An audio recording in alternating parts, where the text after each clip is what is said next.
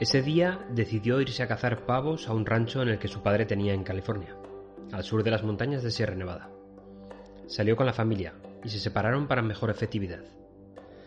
Durante unos minutos todo parecía tranquilo, hasta que uno de ellos escuchó un movimiento detrás de él, se dio la vuelta y disparó a un arbusto.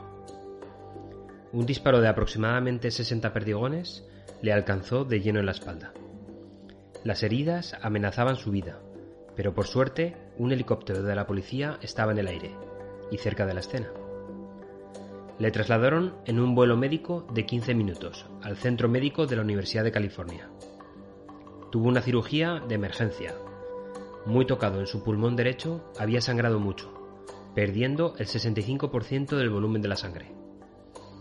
El doctor le informaría después que, si hubiera sangrado por 20 minutos más, hubiera fallecido.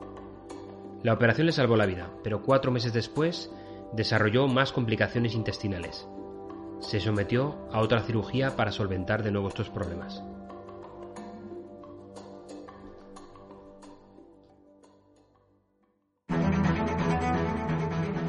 No es muy habitual, pero en el ámbito profesional pueden surgir situaciones similares.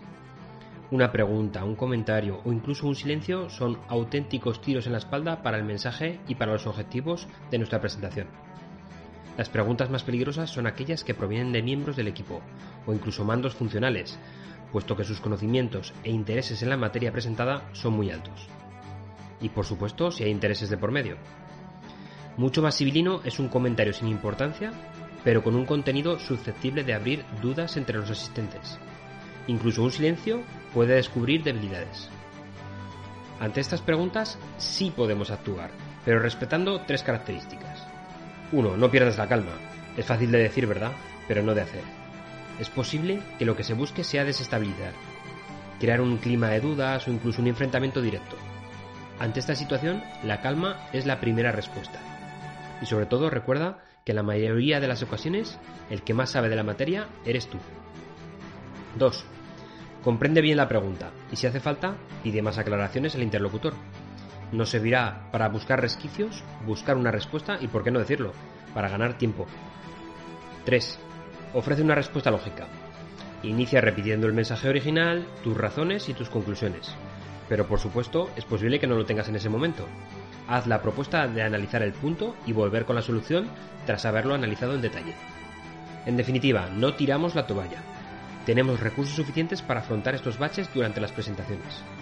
Quizás el tiempo para encontrar una salida o solución no es el que desearíamos, pero mostremos la voluntad para hacerlo.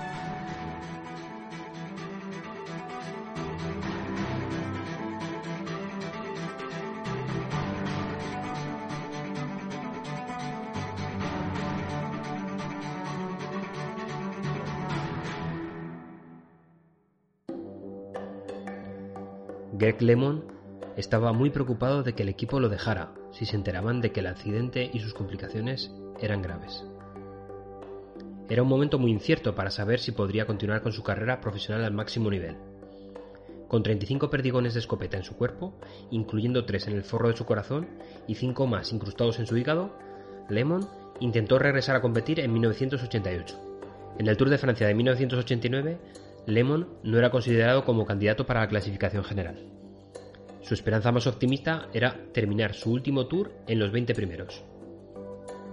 Sin el peso de las expectativas y otras presiones de ser favoritos en el tour, Lemon sorprendió a los observadores con una fuerte rodada en Luxemburgo, terminando cuarto de 198 ciclistas.